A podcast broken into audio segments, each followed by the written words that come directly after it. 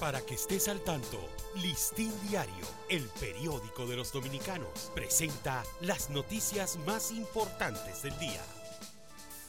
Buen día, feliz inicio de semana. Hoy es lunes 13 de noviembre de 2023.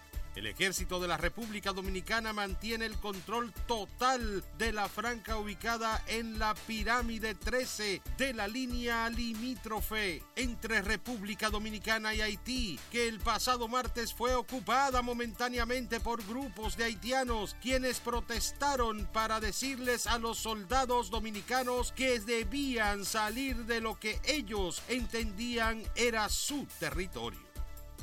El historial de recusaciones elevadas por la defensa del grupo imputado en el caso de fraude contra la empresa Costa Dorada deja al desnudo una esforzada carrera para ganar tiempo y cerrar brechas que podrían conducir a sentencias definitivas contra los encartados.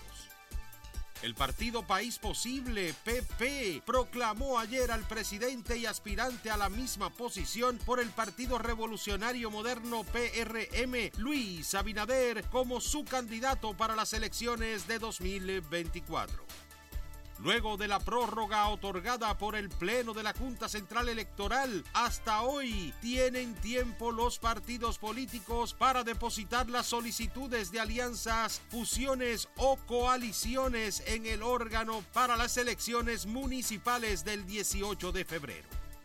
Unidades policiales eh, fueron desplegadas por varios municipios de la ciudad Santiago ante el llamado a paro por 24 horas en los pueblos del Cibao para hoy lunes, convocado por organizaciones populares en demanda de obras y mejora de los servicios públicos.